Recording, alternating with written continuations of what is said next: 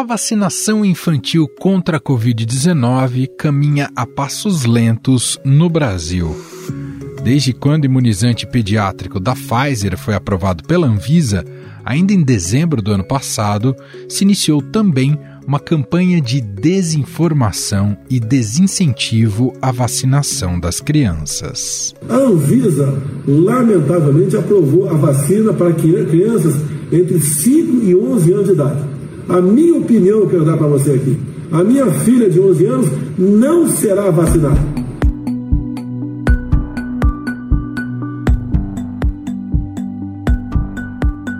A escassez de imunizantes também dificulta o avanço da campanha, iniciada só um mês depois da aprovação das autoridades sanitárias.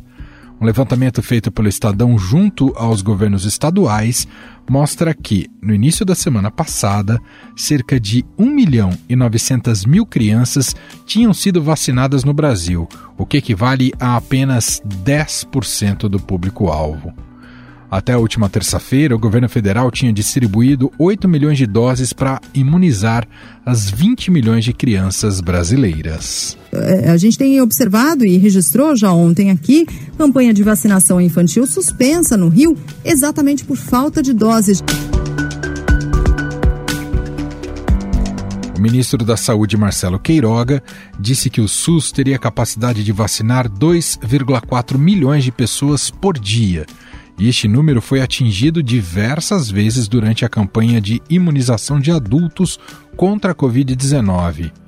Em 15 dias de campanha, o país teria capacidade de imunizar 75% do público-alvo, mas fez só 10%. Nesse ritmo, a campanha levará seis meses. As nossas 38 mil salas de vacinação são capazes de vacinar até 2 milhões e 400 mil brasileiros todos os dias, o que faz do nosso programa um orgulho do Brasil e um exemplo para o mundo.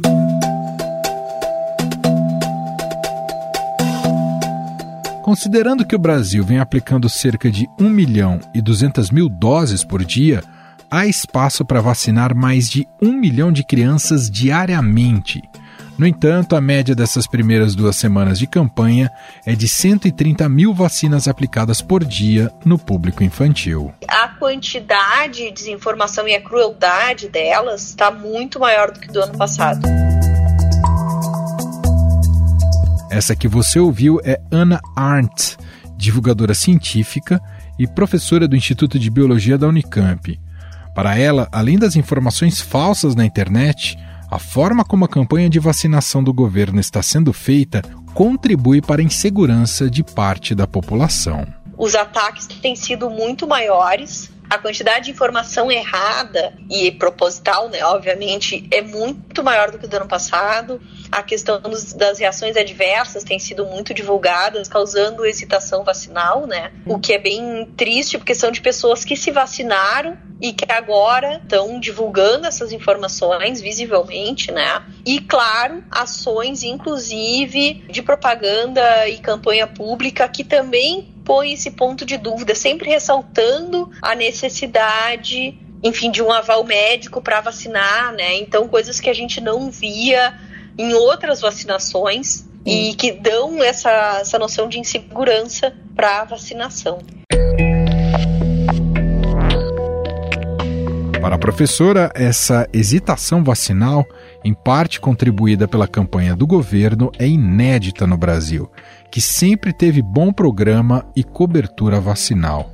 As fake news citam casos raríssimos de efeitos colaterais, enquanto o benefício com a vacina é muito maior.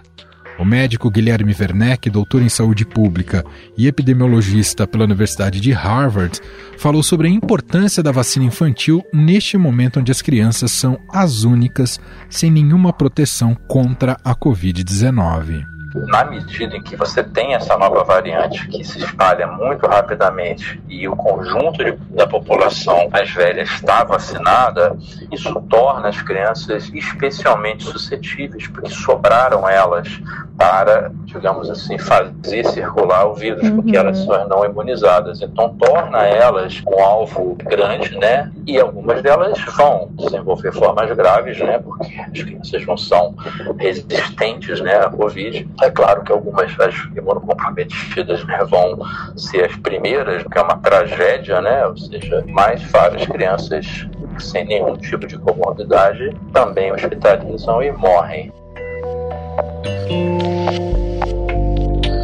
O médico ainda garante a segurança dos imunizantes, tanto da Pfizer como da Coronavac, para as crianças. Essas vacinas, tanto a Pfizer quanto a Coronavac, têm um perfil de segurança excelente. Foram aplicadas milhões de crianças no Chile, é, nos Estados Unidos e em outros países. Os efeitos colaterais são raríssimos, não é? Ou seja, é, o risco que uma criança tem de desenvolver um problema pela vacinação é ínfimo em relação ao risco que ela tem de desenvolver é, Covid, hospitalizar e morrer. Então, custo-benefício é realmente excelente, são vacinas excelentes, perfil de segurança ótimo, é, comparáveis àquelas vacinas que as, as crianças tomam atualmente. Não tem nenhum motivo né, para é, não vacinar suas crianças. Né? É muito importante que vacinem hoje né, para que é, protejam essas crianças e protejam próprias comunidades comunidade. Afinal, por que a vacinação infantil no Brasil não consegue pegar tração? Quais os impactos para a saúde pública e para o controle da pandemia?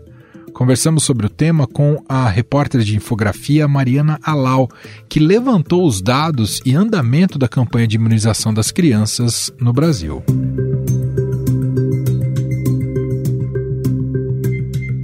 Tudo bem, Mari? Seja muito bem-vinda mais uma vez. Oi, Emanuel, tudo bem e você? Tudo ótimo.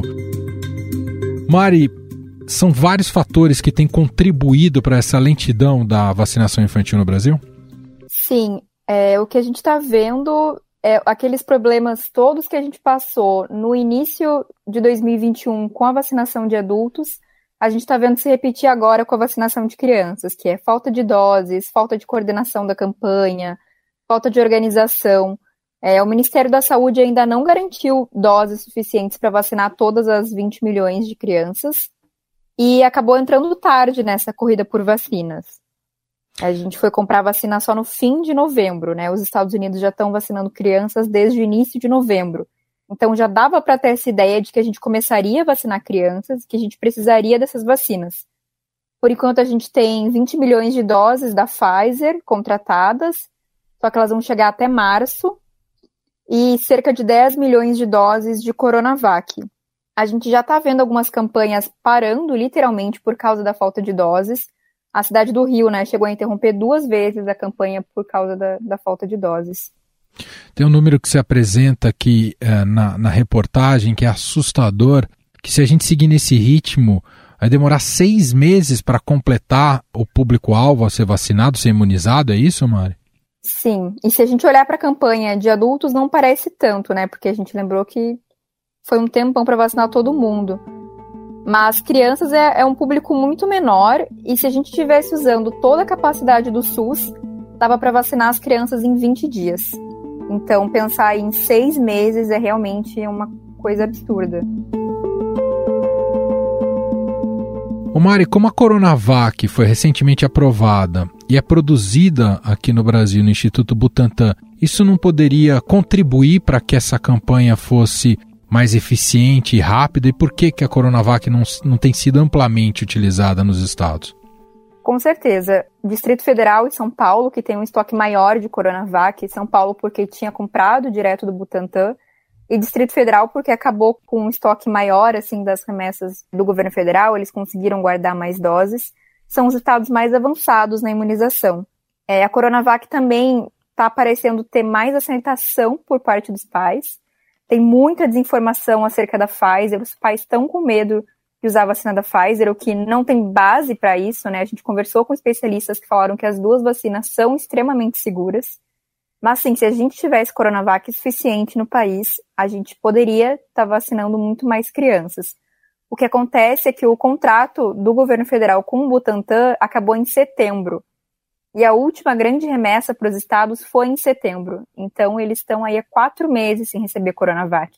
Os estoques nos estados estão muito baixos. Ou o governo federal compra mais Coronavac, e o Butantan já disse que tem doses à pronta entrega, eles têm 10 milhões de doses à pronta entrega, ou a gente vai continuar nesse ritmo bem lento de vacinação sobre esse aspecto da desinformação que tem contribuído então para essa lentidão da vacinação infantil. Que tipo de conteúdo que circula e qual o papel que o governo tem desempenhado nesse sentido, Mari?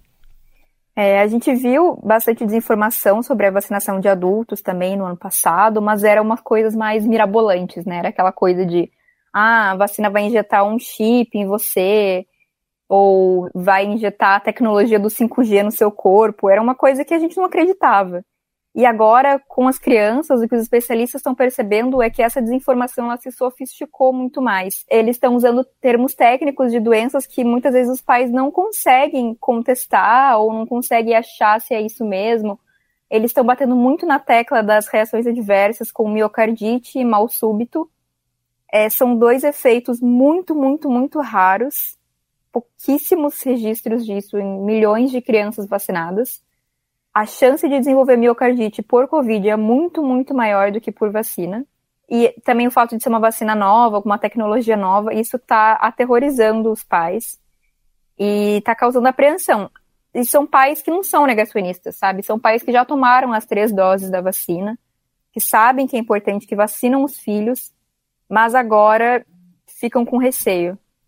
Eu vi que um dos especialistas com quem você conversou, Mari, falou no termo, um termo que eu acho interessante você explicar para a gente, da hesitação vacinal. O tipo de campanha do governo tem mais gerado hesitação vacinal do que incentivo, é isso? Sim, sim. É, os especialistas que eu conversei criticaram bastante a posição do Ministério da Saúde, que inclusive não se manifestou nessa reportagem. A gente tentou bastante contato com eles e eles não falaram nada sobre a falta de doses. O que a gente está vendo é que o Ministério não está falando leve seu filho ao posto, vacine sua criança. Eles estão dizendo, ah, é uma escolha dos pais. É, claro que é uma escolha dos pais, mas o governo precisa incentivar a vacinação, né? É o papel do governo. Se a, se a Anvisa aprovou a vacina, é porque é uma vacina confiável.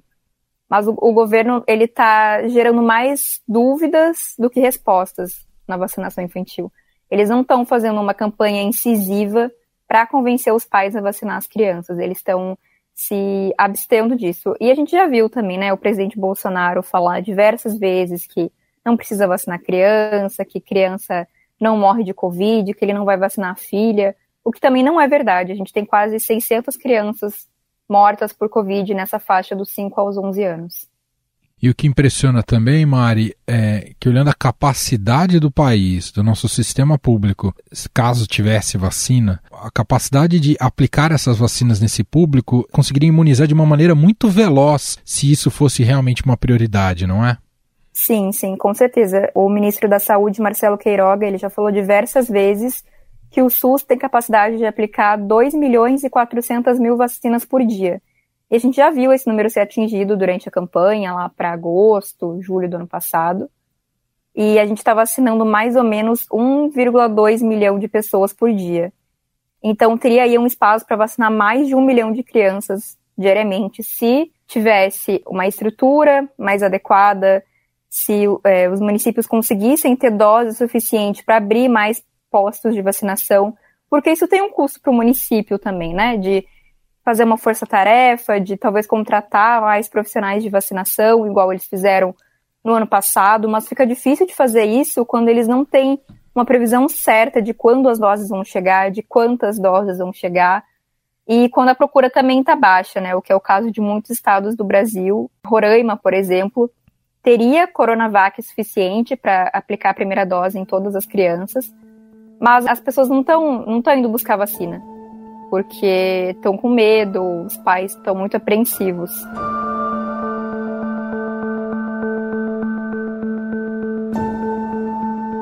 Quais estados têm ido melhor até aqui, ainda que não seja, digamos, o plano mais ideal, Mari? É, Distrito Federal e São Paulo estão liderando, que são os estados que têm estoque de Coronavac e que o governo estadual também está fazendo uma campanha forte para incentivar a vacinação de crianças. O Distrito Federal está montando UBS específicas, né? Está destinando UBS específicas para vacinar essas crianças. Vai fazer uma campanha agora a partir de segunda-feira, junto com a Secretaria da Educação, para reforçar a vacinação no retorno às aulas. E São Paulo, que a gente já sabe, né, que por causa da Coronavac, enfim, a vacinação está bem forte aqui no estado. A gente tem quatro estados sem dados, que não informaram os dados para a gente, porque falaram que não tinham como fazer esse filtro, que é Mato Grosso, Minas, Rio e Paraíba. Importante é... você explicar isso para o nosso ouvinte, Mari, uhum. de como, porque isso é a base de como você montou esse especial lá no Estadão. Houve uma busca direcionada estado por estado para você chegar a esses números, correto? Sim, a gente falou com as secretarias estaduais de saúde de todas as 27 unidades da federação para perguntar, né, quantas crianças eles já tinham vacinado, porque o governo federal tem uma base de dados para isso, mas essa base não está sendo atualizada. O governo teve aquele apagão de dados no início de dezembro e desde então está muito difícil de conseguir dados sobre coronavírus no país por meio do governo federal. É, inclusive fica uma curiosidade que de todos os países da América do Sul que estão vacinando crianças, o Brasil é o único que o governo federal não está fazendo essa, é, não está disponibilizando de forma ativa essa informação de quantas crianças foram vacinadas. Se você procurar no site do governo da Argentina, da Colômbia, do Uruguai e do Chile, você vai encontrar quantas crianças já foram vacinadas. No Brasil não tem essa informação centralizada, então mostra que o governo federal não sabe o que está acontecendo, não está se preocupando de verdade se a campanha está evoluindo ou não para pensar em estratégias de como aumentar a cobertura. A gente não está vendo isso acontecer. A gente está vendo de novo cada estado fazendo ali o que pode fazer para tentar melhorar a vacinação. Esses países vizinhos estão com taxas melhores de vacinação das crianças também do que o Brasil, Mari? O mais avançado na vacinação de crianças é o Chile, que já vacinou quase 77% das crianças de 3 a 11 anos. Eles começaram a vacinar em outubro, bem antes, com Coronavac. Inclusive, foram os dados do Chile que ajudaram a Anvisa a aprovar a Coronavac aqui no Brasil para crianças. A Argentina já vacinou também em 72%. O Uruguai começou em janeiro, se não me engano, e já vacinou 30% das crianças. E a Colômbia já vacinou metade das crianças. Então, dos países vizinhos, que a gente sabe que talvez não tenham um sistema de saúde tão forte quanto o do Brasil, dos que já começaram a vacinação infantil, todos já estão mais avançados do que a gente.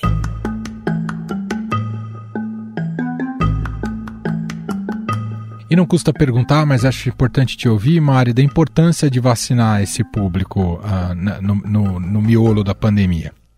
Sim, é, as crianças são o único público que ainda estão descobertos pela vacina, né? Que a vacina ainda não, não tinha chego para eles, agora chegou. Também é a única faixa etária que a gente está vendo o número de mortes em internação tendo uma leve subida. Todos os outros vêm em tendência de queda desde a metade do ano passado crianças, as mortes e as internações estão subindo um pouco desde novembro, mais ou menos. Provavelmente por causa da Omicron. E agora também, volta às aulas, as crianças passaram dois anos sem escola, né? Praticamente dois anos. Vai ser a primeira volta às aulas num ritmo normal, entre aspas. E seria maravilhoso se eles estivessem protegidos para poder brincar, para poder. Até coisas simples, né? Fazer um lanche na hora da, do intervalo com os amigos, coisas que eles estão sendo privados de fazer porque não estão protegidos ainda contra o coronavírus.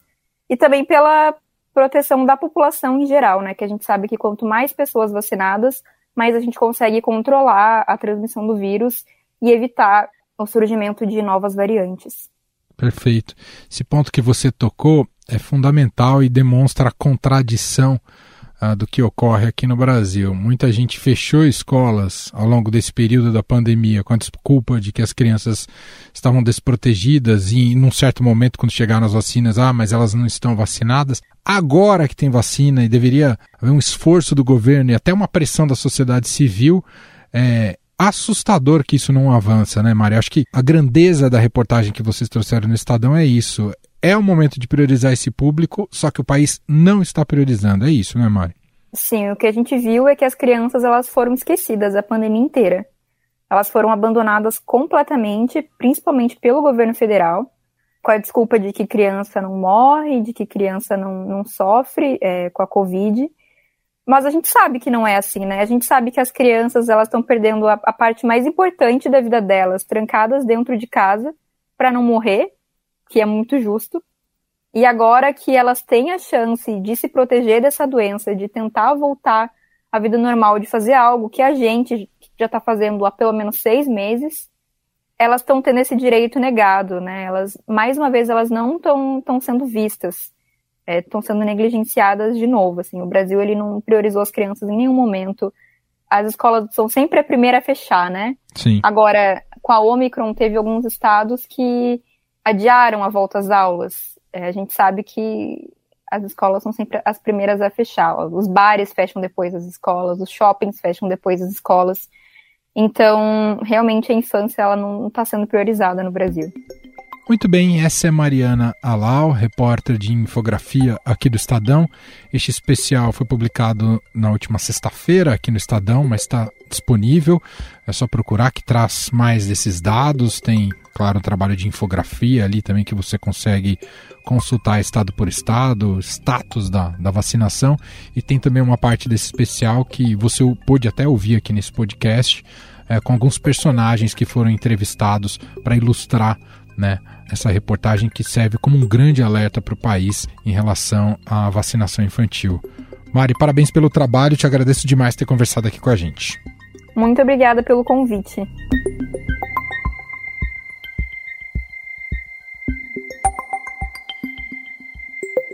Estadão Notícias. Este foi o Estadão Notícias de hoje, segunda-feira, dia 7 de fevereiro de 2022. Os dados da reportagem são de Mariana Alau. A produção e edição é de Jefferson Perleberg, Júlia Corá e Gabriela Forte. E a montagem é de Moacir Biasi. Escreva pra gente no podcast estadão.com. Um abraço para você, uma ótima semana e até mais. Estadão Notícias.